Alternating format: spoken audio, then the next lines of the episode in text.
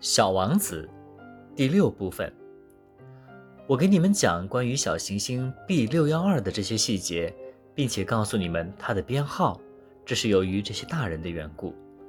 这些大人们就爱数字。当你对大人们讲起你的一个新朋友时，他们从来不向你提出实质性的问题。他们从来不讲他说话声音如何啊，他喜爱什么样的游戏啊，他是否收集蝴蝶标本啊。他们却问你他多大年纪啊，弟兄几个呀？体重多少呀？他父亲挣多少钱呀？他们以为这样才算了解朋友。如果你对大人们说：“我看到一幢用玫瑰色的砖盖成的漂亮的房子，它的窗户上有天竺葵，屋顶上还有鸽子。”他们怎么也想象不出这种房子有多么好。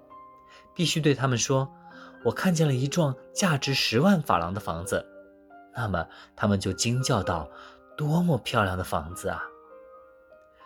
要是你对他们说，小王子存在的证据就是他非常漂亮，他笑着想要一只羊，他想要一只小羊，这就证明他的存在。他们一定会耸耸肩，把你当做孩子看待。但是，如果你对他们说，小王子来自的星球就是小行星 B 六幺二，那么他们就十分幸福。